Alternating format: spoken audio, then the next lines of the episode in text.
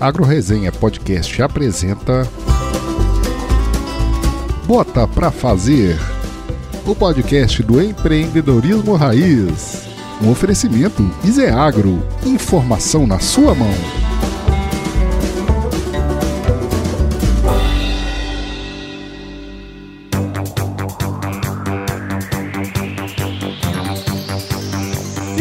Pessoal, seja bem-vindo, seja bem-vinda a esse podcast aqui de empreendedorismo agro, que é essa parceria tão legal que a gente está fazendo aqui com a Easy Agro, né? Aqui a gente vai compartilhar histórias, insights, acertos e também os perrengues que a galera que está fazendo acontecer no agro, lá no campo, né? Todo dia tem acertos e tem erros aí, né, pessoal? Então se prepare que a partir de agora a sua hora vai passar com o melhor do empreendedorismo rural, o empreendedorismo raiz. Bom, para esse episódio aqui, nós estamos com dois convidados, que é a Maria Emília Maróstica, que é a filha do seu Emilson Maróstica. Eles são produtores lá em Uruaçu, Goiás. Eles também estão aí se envolvendo aí nessa parte das influenciadores digitais, né? Influenciadores do. Como é é? Agroinfluencers. Você que manja dessas paradas aí, viu, Maria Emília?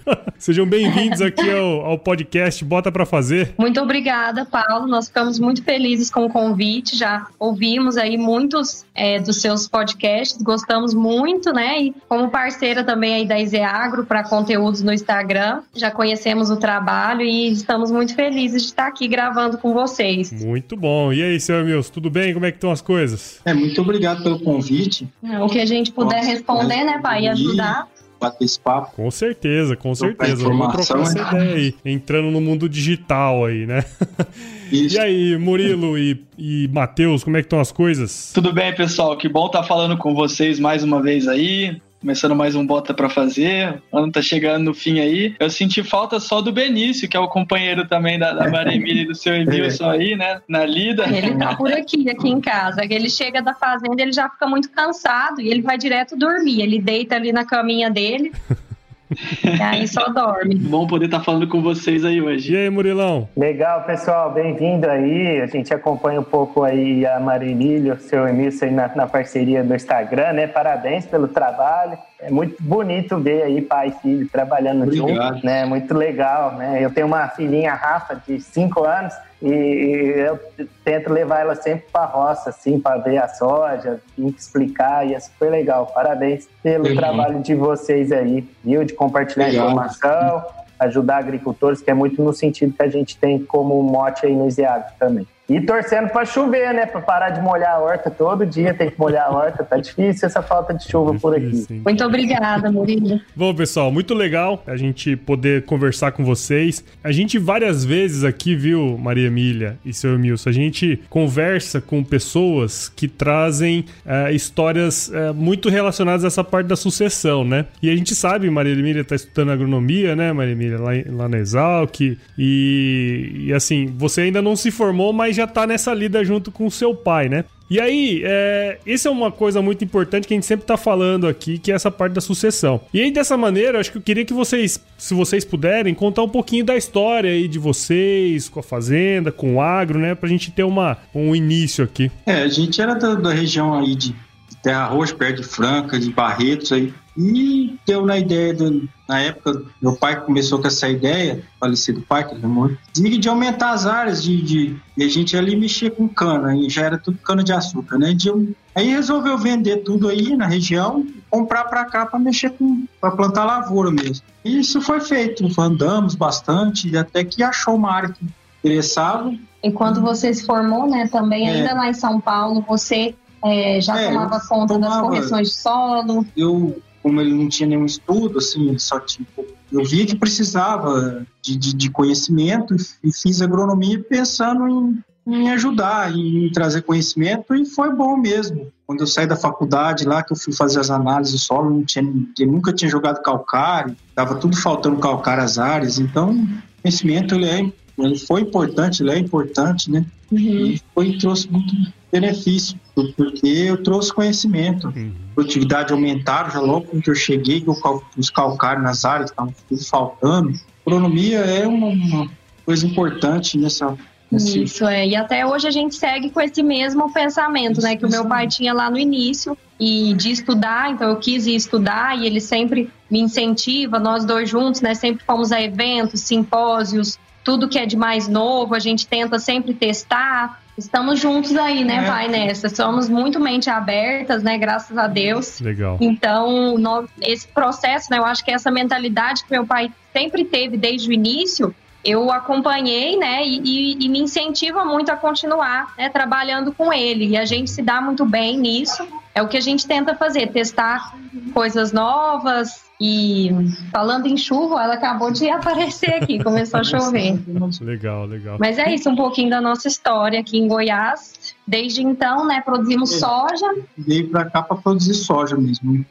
A intenção de quando saiu daí, de, de- da, da região, era mexer com, com lavouras. né? Não era, era sair da soja. cana de açúcar e E começar com a nos soja. últimos anos temos o milho safrinha também muito forte, né, pai? Ô, seu Nilson, só olhando um pouquinho pro passado aí, que ano que foi mais ou menos essa mudança, essa guinada que vocês saíram lá de Terra Roxa pra ir pra Goiás? Assim, que ano que aconteceu mais ou menos isso aí? Foi em 2001. 2001. Eu só queria explorar um pouco isso, que eu queria entender assim, qual que foi o processo decisório, né? De vocês estarem lá em São Paulo, teo- teoricamente, você tá dentro do estado de São Paulo, você tá mais perto de tudo, né? Qual que foi a ideia de, naquele ano, se não, acho que a gente tem que ir pra Goiás. Por que que surgiu, de onde surgiu essa, essa ideia? A ideia era aumentar a renda mesmo, de comprar mais terras.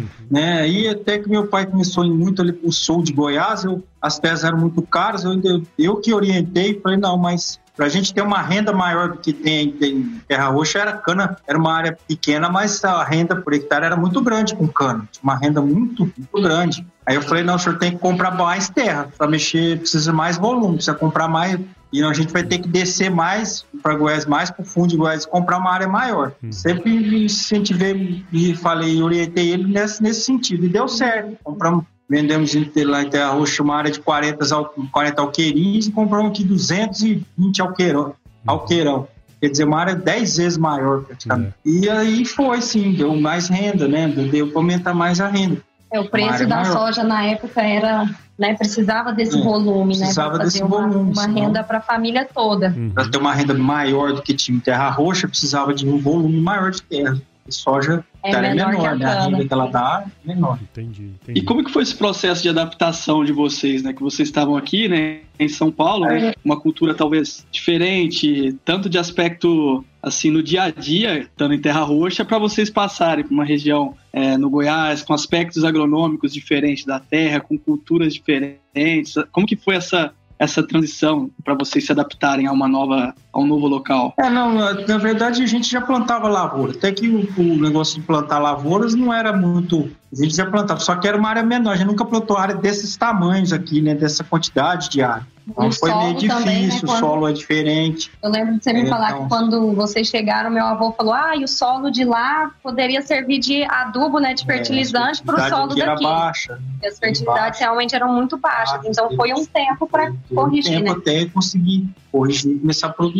É um sofrimentozinho. E aí teve que corrigir terra, tipo, abrir área, jogar calcário, É. gradear bastante. Você demorou quanto tempo para, vamos falar, formar a fazenda? Ah, pelo menos uns quatro anos depois disso que começou a produzir, assim. O fósforo era muito baixo, potássio baixo, demorou para começar umas produtividades melhores. E foi no ano 2000, mais ou menos, no- por volta. É, foi em 2001 que a gente veio para cá, em 2002 que ele plantou, dois- foi em 2003, 2004 que a gente começou já a melhorar a situação. Mas Legal. foi, foi é, difícil, porque a gente aí tinha umas plantadeirinhas pequenas, a gente não. até mudar a cabeça, que são áreas grandes, são Até se plantar, adaptar, vai né? se adaptar, não. Precisa comprar coisa maior, porque começava a plantar e demorava para plantar, plantava, terminava tarde. Até que a gente foi, foi se adaptar, mudando a cabeça para. Aí era tudo convencional, né? Que depois já virou é, plantio direto, teve que se adaptar ao plantio direto. Os primeiros Pouco, anos né? teve problema, né, É, com erosão, porque aqui o nosso solo é bastante arenoso, É, né?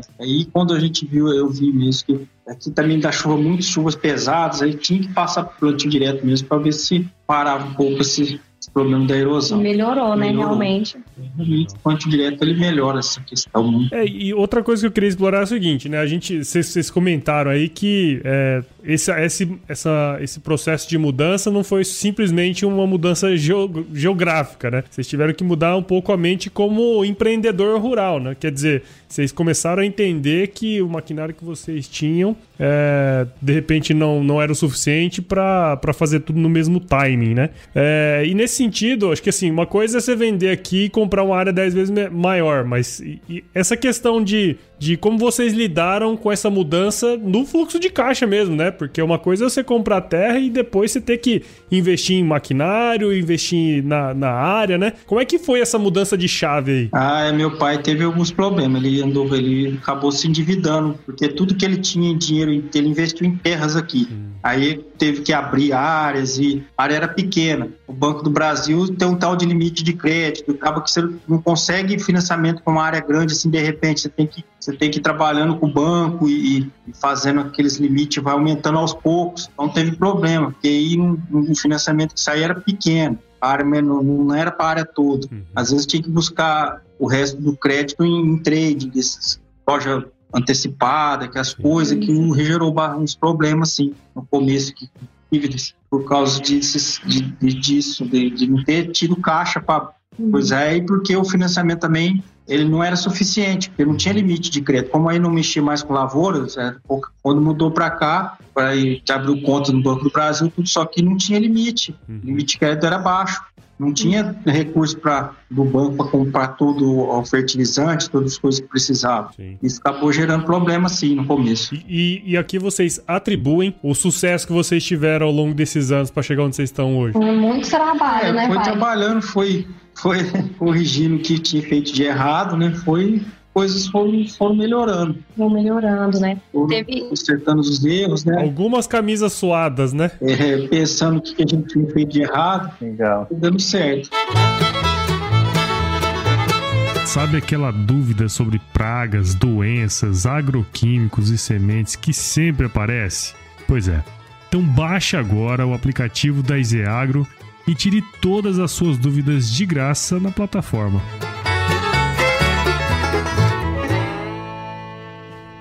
Você, Maria Emília, como tipo, na época era novinha, né? Devia ser, o que, que uhum. motivou você você fazer agronomia e, e trabalhar na, na, fazenda, né? Você, tipo, ainda não, não, não voltou, mas é, talvez você ainda vá trabalhar em algum lugar para depois voltar mais para frente. Mas o que, que te motivou trabalhar na, no campo mesmo? Desde pequena, né? Eu, eu acompanhava meu pai e o trabalho dele na fazenda e mesmo observando, né, todas essas dificuldades, né? Eu me lembro um pouco desse início e mesmo assim eu sempre acompanhei o amor que ele tinha por aquilo e nós sempre fomos muito companheiros, assim, sempre fizemos tudo muito juntos. Então, aos poucos, quando eu fui crescendo, eu fui tendo a certeza de que essa também era a profissão que eu, que eu queria escolher. Então, logo depois do ensino médio, eu prestei agronomia e passei na Exalc, que era um objetivo nosso também, né, pai? Era o nosso grande sonho. E,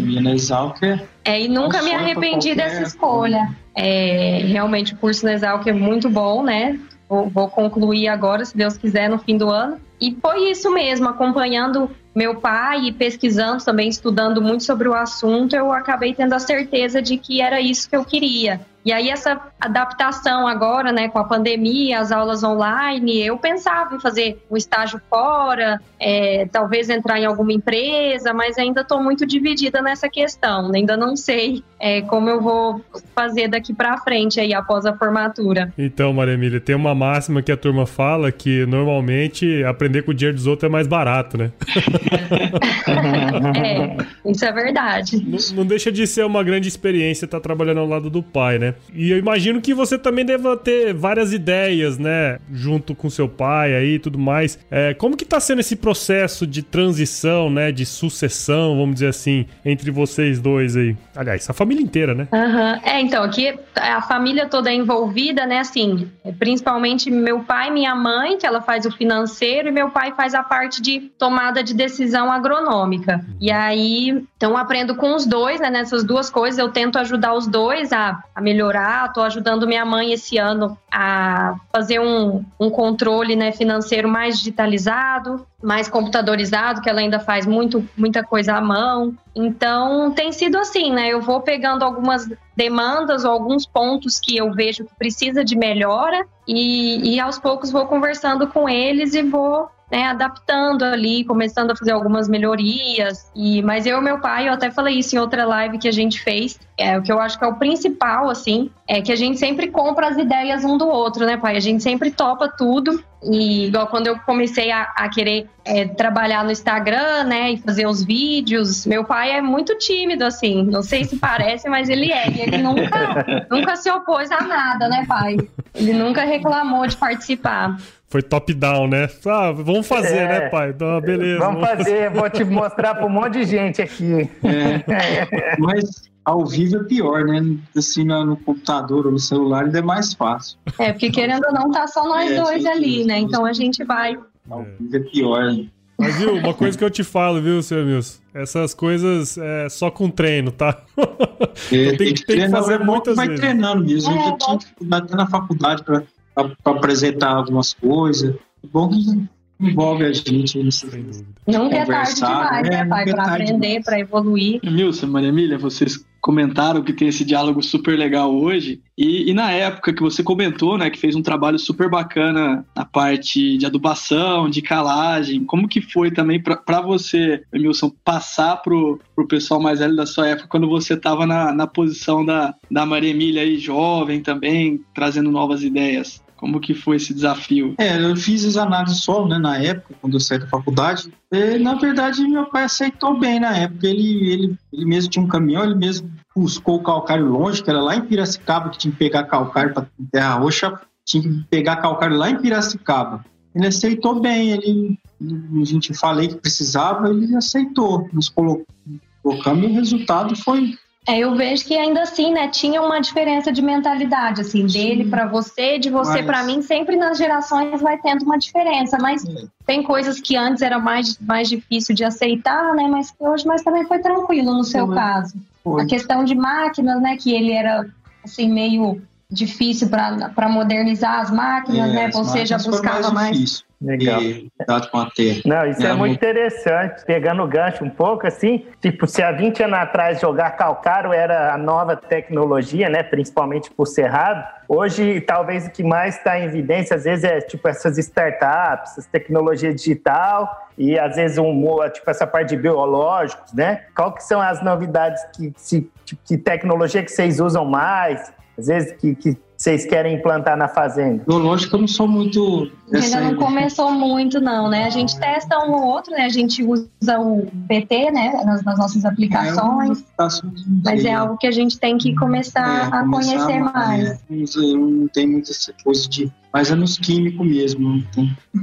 E mais tecnologia em, em, máquinas, né? Você é. gosta e usa muito. Em GPS, em. A gente foi obrigado né, a entrar nessa era do. Porque senão fica para trás, né? E, e, realmente melhora a vida da gente. Tem que entrar podendo, tem que entrar, né? Tem que, tem, tem que ir conhecendo, né? O GPS, todas essas Facilita. tecnologias facilitam e também é, melhoram é, o trabalho, é, né? Que a gente já, já percebeu no é, plantio. Antigamente aqui a gente tinha que ficar no milheto alto, não tinha como, pulverizar para secar, tinha que às vezes riscar com cabo de aço. Nossa, uhum. era maior, maior que eu trabalhei, problema, você não, no, no primeiro, teve um ano que a gente tentou com aquela espuma marcar o risco com aquela espuma, não deu certo, ela, ela, ela sumia. E a gente vai sempre testando. O GPS ajudou muito, muito mesmo. Dava muito negócio é. de pulveriz de, de fazer de dessecação, dificultava muito. Uhum. Aí tinha, depois a gente estava riscando, né, com cabo de aço. Uhum dois tratores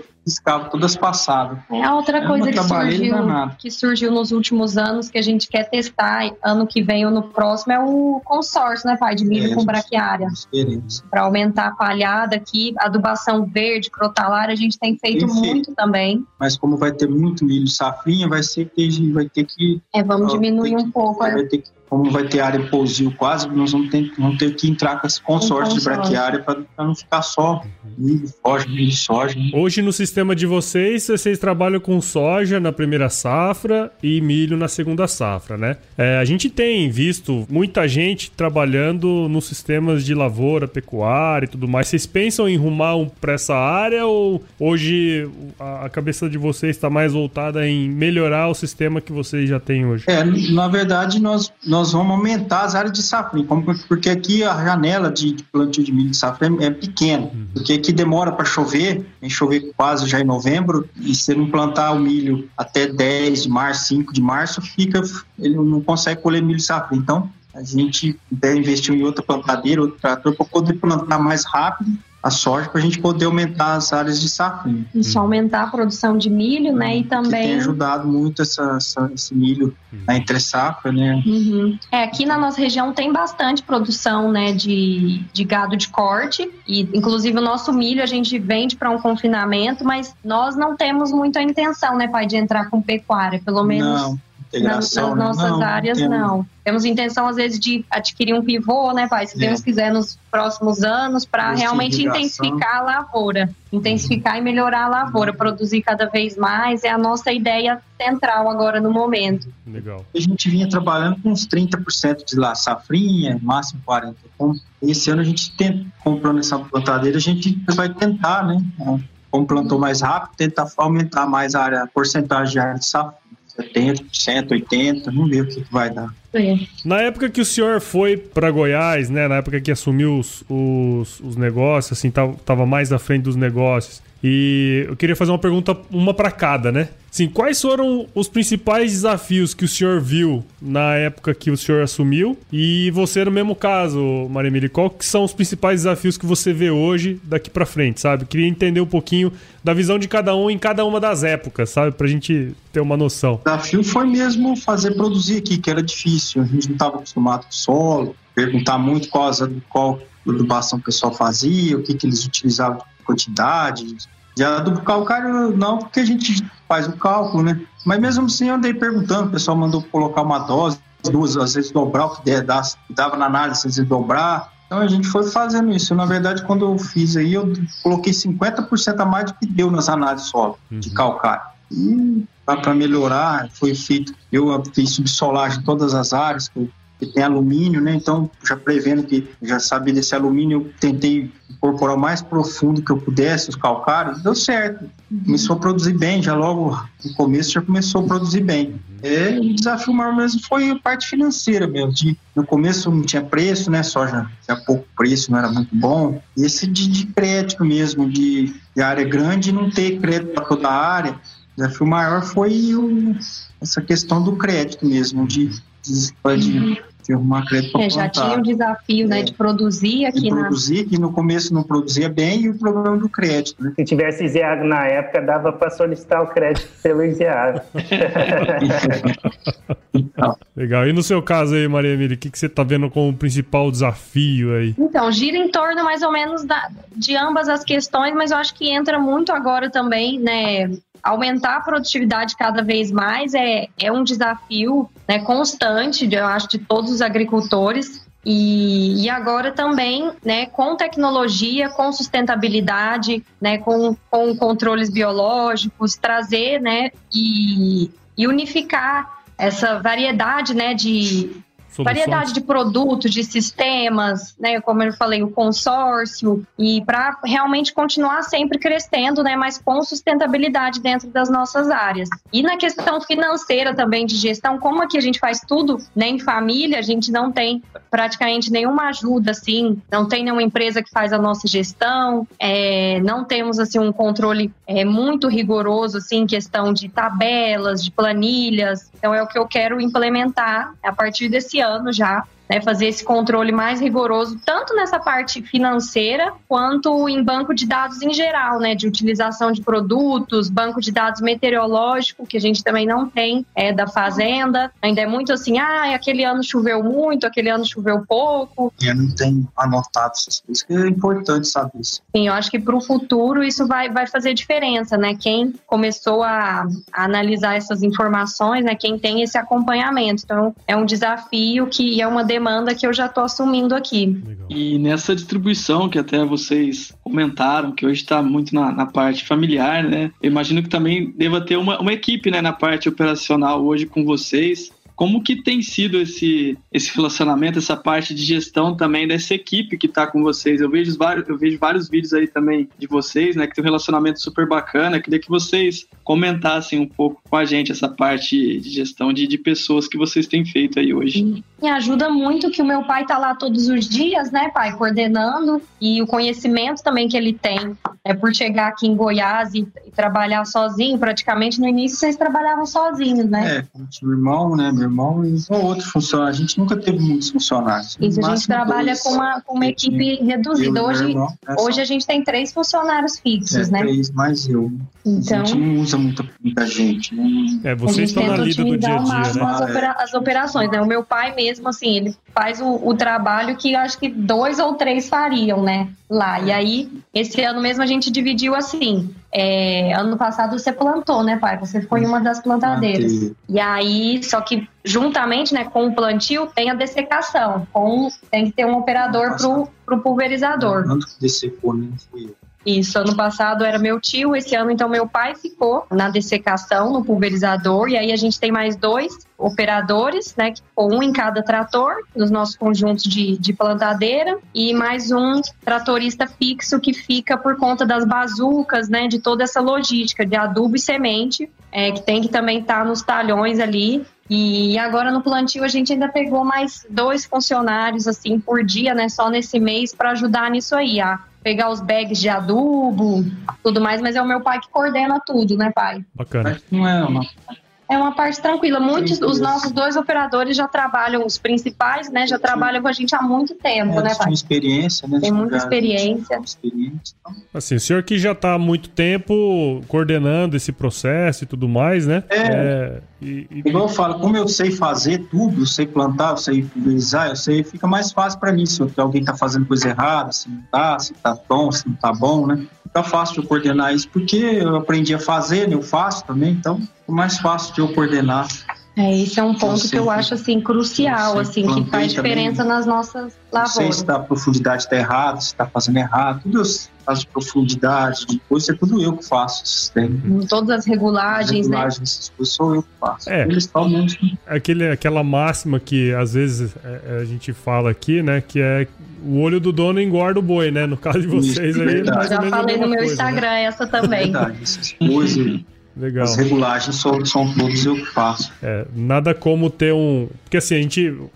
Essa questão mais de pessoas, né? É, é sempre bom ter alguém como, como o norte, né? Aquela pessoa que, que representa aquele, aquele cenário, né? uhum. né? E aí, quando tem uma, um dono ou qualquer coisa nesse sentido, o gestor e tudo mais, ele tá no dia a dia, né? É, acaba sendo mais fácil. Agora, eu queria fazer uma pergunta um pouco diferente, né? Assim, a gente sabe que muitas vezes o negócio pode crescer sobremaneira, né? Em termos de faturamento, as coisas vão ficando mais complexas. É, vocês têm alguma uma questão, por exemplo, de fazer, sei lá, pensar em, em delegar um pouco mais esse, esse gerenciamento que acaba ficando muito na mão de vocês? Não, a gente não tem essa por enquanto, né?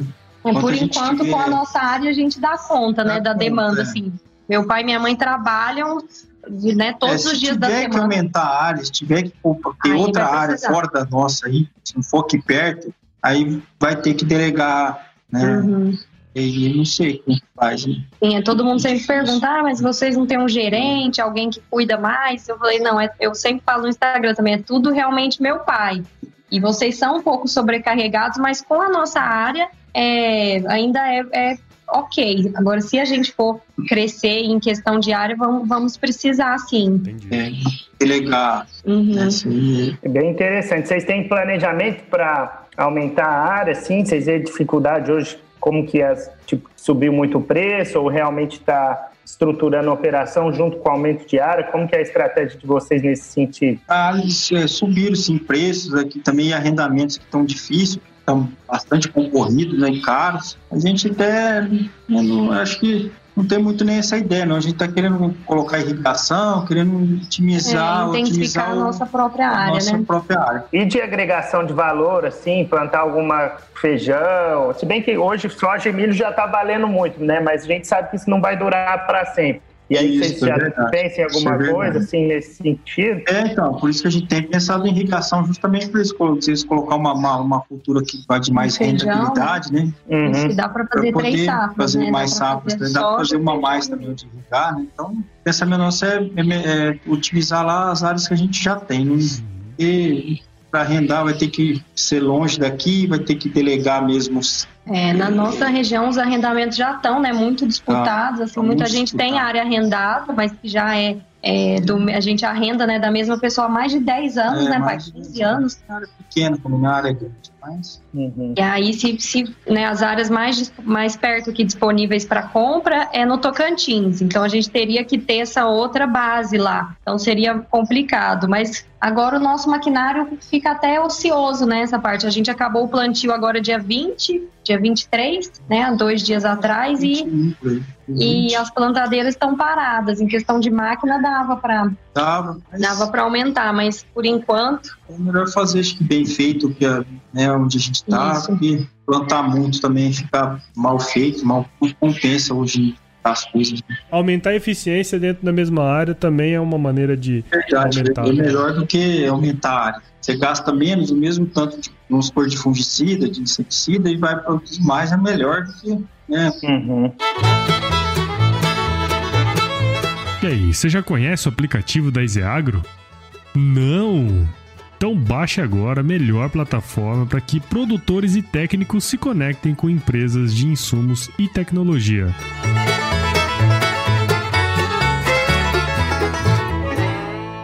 Muito bom então, pessoal. Acho que assim, é, é bem legal saber um pouco da, da história, né? Dos desafios que vocês têm pela frente. Eu acho que, como a Maria Emília comentou aí, um grande desafio é a gestão da, da propriedade, né? Fazer toda essa. Porque assim, é, por um lado, vocês não querem crescer em tamanho, né? Horizontal, mas crescer vertical é, também dá uma complexidade muito grande, né? E aí acho que esse ponto da gestão, acho que você está olhando é um negócio bem interessante para o futuro, né? E vocês, em termos de tecnologia, tem mais alguma coisa que vocês pensam é, mais para frente? Além do pivô, né, pai, que a irrigação que a gente quer é o, assim, o nosso principal sonho agora, né, para intensificar a nossa, a nossa atividade. Tem muita coisa surgindo aí, né? A Embrapa lançou aquele novo modelo que a gente estava vendo ontem e a gente está sempre aberto para testar aí tudo que tudo que vai aparecendo, tudo que a gente tem oportunidade, né? Uhum. É, o negócio de produtividade é um conjunto de coisas, né? De, desses, de coisas que tem que fazer,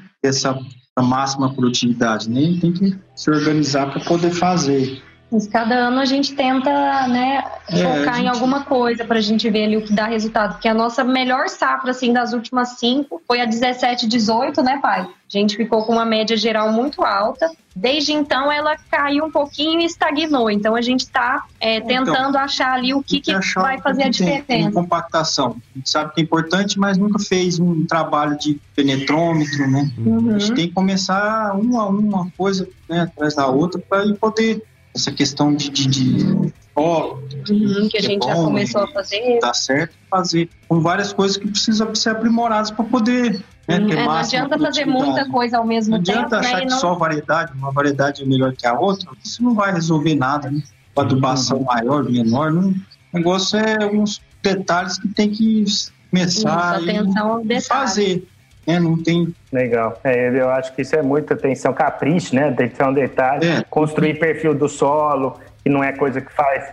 É, que não é coisa que faz da noite pro dia, né? É isso aí, muito legal. A gente tem que ter um pouco de gesso, gesso a gente tem, tem utilizado, Colocado, tem né, começado nos talhões, alguns talhões tem feito, a gente geralmente melhorar esse perfil de solo. E a gente tem que tentar agora ver se acha um eletrônico, começar a fazer esses trabalhos também de compactação, Legal. É, a gente já usa subsolador, né? Escarificador, a gente vai fazer com mais critérios. A gente está tendo critério. Tem que pegar um critério e seguir, né? A gente está tendo muito fiz nos talhões subsolares, mas eu acho que precisa ter critério, né? Nessas, nessas coisas. Sim, uma um agricultura. protocolo, né? Eu sou produtor aqui, pequenininho, né? Tem 140 hectares. A gente tá, iniciou esse ano vários testes de multiplicar é, alguns biológicos, de, de, produzir composto líquido. A gente vai até fazer um mini curso no Isiagro disso, um curso básico. Eu vou mandar um, um bônus para a Maria aí, para vocês ah, Obrigada. é legal também, é uma jornada legal de aprendizado, assim, tá sendo muito bacana evoluir, conversar com gente, aprender, que é coisa que a gente já usava há muito tempo, deu uma esquecida, mas acho que está retornando muito forte. Né? É, não, é importante você estar tá sempre atento, conversar com gente Uhum, sim, o que a gente sempre faz, né? Trocar informações, é o que eu faço também lá no Instagram muito, o pessoal do Mato Grosso, né? Cada região é, tem uma, uma cabeça diferente, né? Tem manejos diferentes, então a gente tenta conversar muito, ir a simpósios, né? Para conversar com as pessoas que a gente encontra, porque realmente é isso, né? Um vai experimentando aqui, outro ali. Dentro do campo existe uma variabilidade Esse enorme. Simpósio né? que teve na Exalc que eu fui lá, eu me abriu bastante a, a cabeça, né? Uhum. Do, do Passes, né? Que passes, você foi um é. grupo de estágio na Exalc que fez um simpósio. Bastante cabeça, teve bastante tecnologia que, lá de Uhum. dessa parte de construção de, de construção perfil, de né? perfil. Então, isso me despertou bastante. Eu já uhum. gosto dessa parte solo, mas me despertou bastante interesse. é o que a gente está investindo, né? Isso, é. Construir o tá perfil de solo, realmente aprofundar raízes, né? Ainda mais que esses anos de seca, eu acho que é muito importante. É que o veranico aqui também tem chovido, mas para parar também, né, que é assim, vem, vem chovendo, de repente corta é, também. Em janeiro... Dá uns veranicos grandes anos, aqui, dá uns, é. umas veranico grande. O veranico de 20 dias. Ah, ele vai vir ainda esse ano. Ele, muda a época. Às vezes é em janeiro, às vezes é dezembro. Mas sempre tem uma estiagem ou outra. Tem uma estiagem. Vai é. vir não sei quando, mas ele vai vir. A gente tem que estar preparado. Tem que estar né? preparado. Para não ter percas grandes de produtividade. Então, hum, até nesse plano de vocês, né, de ter essas, essas melhorias, né, por onde que vocês têm buscado essa capacitação? Vocês comentaram simpósio por aí, né, cursos, é, que, às vezes coisas que você aprende no dia a dia também na, na universidade, Maria Emília, por onde que vocês têm buscado vizinhos? Como que é? Por onde que está sendo o principal meio para chegar nesse, nesse objetivo de vocês, né, nessa melhoria? Ah, um pouco de todos esses que você falou, né, pai? É, enquanto estava tendo, eu fui nesse D10 né, que eu gostei demais desse simpósio, e agora a gente, eu mesmo pesquiso bastante na internet, tem bastante material também na internet, né? Uhum, bastante, trabalhos, né? Bastante trabalhos, bastante, bastante vídeos de professores também, de, uhum. de técnicos, né? Das coisas, uhum. essas coisas, esses manejos, esses gente informar, né? Tá sempre atento. É, agora o meu próprio Instagram, né? Também a gente faz muito isso por lá, pergunta, já vou conhecendo um seguidor ou outro que também é produtor, e aí a gente vai trocando informações. Acho que isso, isso é muito importante. E aí, com as pesquisas que eu e meu pai vamos fazendo aqui em casa, né, em trabalhos científicos, em vídeos, às vezes eu também, é, estando na universidade, né, pego o e-mail ali de algum professor e, e mando o um e-mail perguntando é, de alguma coisa mais específica aqui do nosso caso e a gente vai fazendo esse balanço aí das informações. Legal. É, nunca teve tanta informação disponível como hoje, né? Verdade. Eu acho que essa predisposição é, e essa predisposição que vocês têm também de compartilhar, é, todo mundo que dá recebe também, né? Eu acho que isso é uma coisa bem interessante do, do para vocês aí, né? Bastante vídeo, né? De cada assunto tem vídeo, cada Uhum. É, eu vejo que não é todo produtor, né, que tem essa essa vontade assim de compartilhar, né, pai? Alguns mesmo que a gente conhece não gosta de falar uhum. é, qual variedade plantou, qual adubo que usou. É, tem gente que realmente não gosta de, de compartilhar, mas pra gente é algo, né, pai, que é, se a gente está ajudando com essa informação e pode também ser ajudado, como você falou, né, pode ter esse retorno, pra gente é muito bom, né? A gente não fica segurando informações, não. Não. Como diz outro, não fica escondendo leite, né? Bom demais, então, pessoal. Legal. Eu acho que deu para ter uma boa ideia aí no, do, do sistema de vocês, né? De toda essa parte é, de transição, né? Que eu acho que é uma coisa que chama bastante atenção e a gente não vê muito, né? A gente vê muita gente produzindo conteúdo, mas não vê essa, essa relação de fato, né? Às vezes é só o, o sucessor que tá fazendo conteúdo, né? uhum, né? Sim. E não tem essa ligação, né? Eu acho que isso eu acho muito legal de vocês aí. E parabéns aí pelo trabalho que vocês têm desenvolvido, viu? Muito obrigada, Paulo. Muito obrigada. É, é uma mensagem que eu sempre recebo mesmo, que né? É muito. Todo mundo fala que é muito bom ver um pai e filha, um pai e uma filha juntos, trabalhando juntos da forma como a gente trabalha e que é muito natural. E realmente sempre foi assim, né, pai? A gente sempre teve essa, é. essa relação e é muito bom compartilhar e incentivar, né? Outras pessoas, eu recebo mensagens de alunas de agronomia mais novas, já pensando em, em tocar áreas do pai, que, arrendadas, que são arrendadas, me pedindo dicas, e aí eu dou as dicas de planejamento, né? Falo, olha, já vai conversando com seus pais, né? Já vai olhando a questão contratual do arrendamento, já vai guardando um pouco aí desse arrendamento para investir em uma máquina ou outra. Então, é, essas, esses casos, né, de meninas que vêm falar comigo, né, com essa intenção de seguir esse caminho, é muito bom incentivar. Faz com que a pessoa não já, já tá um passo à frente, não sofre igual a gente às vezes sofreu, né, uhum. ou não uhum. apanha igual a gente, a gente teve que dar duras penas, ter que aprender coisas, né? Sim. A gente passa essa informação, às vezes a pessoa consegue não, não passar por coisas é, ruins é. que a gente já passou também. É, nossas dicas estão né? muito em relação a isso. Gente, hoje a gente ia fazer diferente, bastante coisa, né? Uhum. Que a gente não fez. É, se a gente, então, né, se há muitos anos atrás você tivesse tido essa oportunidade, é, né, de estar tá nessa era da informação, informação, já teria sido diferente. Outra, de ter, né, não ter feito coisas que não deu errado, que hoje bastante coisa a gente faria diferente. Vamos poder passar isso para que uhum. outra pessoa não passe ter que aprender de maneira errada, né? É. Ou sofrer, né? É. é bacana, bacana. É bom, né? Ajuda. É.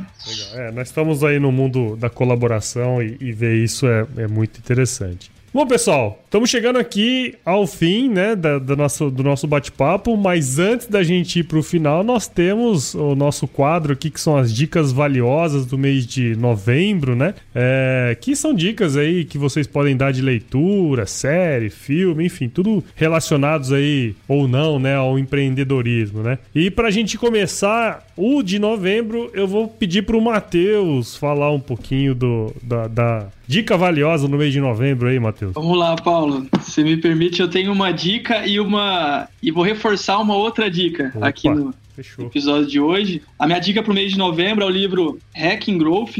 É um livro do, do Sean Ellis, Morgan Brown, que é uma estratégia que foi criada meados de 2011, 2013, né, de crescimento de forma rápida. É, o Growth é uma metodologia nova criada pelo Chaelis, né, então que você tem um, um, formato de pensamento de aprender, crescer e melhorar, né? Então é uma dica bem bacana, recomendo tanto o pessoal que está no mundo de startup quanto por outra metodologia do Growth no dia a dia super bacana. E quero reforçar uma dica que o Paulo deu também, eu li o livro e gostei muito, que é o Arrume a Sua Cama, do William McRaven. É um livro, assim, ele é o livro de cabeceira do Paulo e eu tô querendo adotar aqui também, que vale muito a pena. Sensacional, muito, muito bom. bom. Muito bom, legal, hein? Gostei aí da, da dica aí que você deu do Hacking Growth e, sem dúvida, o Arrume a Sua Cama é muito bom. Murilo Betarello, qual que é a sua dica valiosa do mês de novembro? Minha dica valiosa é, eu tô lendo um livro, tá legal, do, chama o Coach de um Trilhão de Dólares, que é o é do Bill Campbell. Era um cara que era treinador de futebol americano e ele dava coach só nada menos pro Steve Jobs, pro Larry Page, pro Eric é, Smith, que foram os, os criadores do, do, da, da Apple, né, do Google. Então, se somar as empresas que ele ajudou a criar, já dá mais de um trilhão. Então, é bem legal e coach, assim, ah, às vezes a gente deturba a palavra, mas nada mais é do que ele dava atenção às pessoas, né? Uhum. Ele dava escutava as pessoas e dava atenção para o que elas desejavam. Então, bem legal. Bacana. Maria Emília e seu Emilson, qual que são as dicas ou a dica valiosa aí de vocês para o mês de novembro? Para Maria Emília.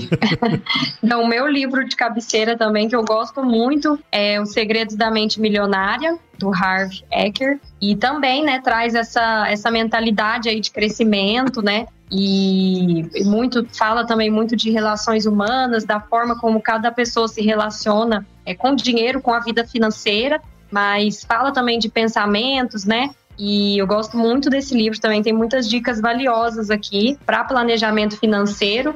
Então é um que eu tenho utilizado aí e lido muito nesses, nesses últimos meses. Bacana, bacana. Eu ainda não li esse livro, viu, Maria Emília? Mas tá na, tá na, na trilha aí para entrar no, no, no fluxo. Muito uhum. bom, obrigado pelo compartilhamento. Eu vou eu vou compartilhar com vocês aqui a minha dica valiosa do mês de novembro é esse livro aqui, ó, O Foco do Cliente, é um pouco diferente do foco no cliente, né? Então, eu gosto porque é um livro escrito por um brasileiro, José Carlos Teixeira Moreira, e que fala sobre marketing B2B, né, o marketing industrial numa realidade brasileira, né? Porque muitas vezes a gente lê sobre marketing escrito por pessoas estrangeiras, né, por estrangeiros, e eu gostei muito desse livro aqui porque ele, ele trabalha a parte mais nacional aí. Muitas dicas boas aí para empresas que querem ter o seu, o seu cliente como o principal investidor da sua empresa. Muito legal esse livro aqui, viu? Muito bom então, pessoal. Muito obrigado por vocês terem disponibilizado o tempo de vocês. A gente sabe que a safra é um período bastante conturbado, né? Mas adorei conhecer vocês, adorei a predisposição que vocês têm para passar conhecimento, compartilhar conhecimento. Isso é uma coisa é, que eu julgo como sendo uma das mais nobres na vida aí. Então, parabéns, muito parabéns mesmo pelo trabalho de vocês. Viu? Muito obrigado. Muito obrigada, Paulo. Foi um prazer participar também. Quem quiser é, acompanhar o nosso dia a dia lá no meu Instagram é @memiliamarostica. A gente compartilha tudo por lá, né, pai? Muito bom. E essa é uma boa dica. Siga essa... a M ponto marosca, né? É isso aí. É. Mais uma dica valiosa do mês de novembro. Dica valiosa. E Muito o bom, Murilo pessoal. agora é sofredor também. É, meu pai. É, Agricultores, né, pai? Vida de agricultor não é fácil. Mais um sofredor. Muito bom. Mateuzinho, Murilo, muito obrigado de novo aqui por vocês estarem conosco aqui no Agro Resenha, nosso podcast Bota para Fazer aí, que o pessoal tem gostado muito, cara. Muito obrigado, viu, Mateuzinho? Valeu, gente. Eu que agradeço. É sempre um prazer estar com gente apaixonada pelo que faz aí. Muito bom. Valeu. Muito bom. Murilão, obrigado de novo, viu, cara? Valeu, pessoal. Obrigado aí. Estamos torcendo para não ter que molhar a horta, viu? Tudo de bom, Murilo. Não, mas vai chover, vai dar tudo certo. É isso aí. Estamos, estamos na torcida. É, chove, no final dá tudo certo. É sempre assim, né? É. Tem que ter fé, né? É. Tá rezando pouco, hein, Murilo? Tá rezando pouco. Murilo tá rezando pouco, viu, seu Milson? É. a gente passa os apertinhos, mas vai dar certo no final. Muito bom, então, pessoal. Fiquem com Deus aí. Tudo de bom pra vocês. Boa semana. E se chover, não precisa molhar a horta, então. Obrigado. Tudo de bom pra vocês também. Tudo de bom pra um todo mundo aí. Tudo de bom.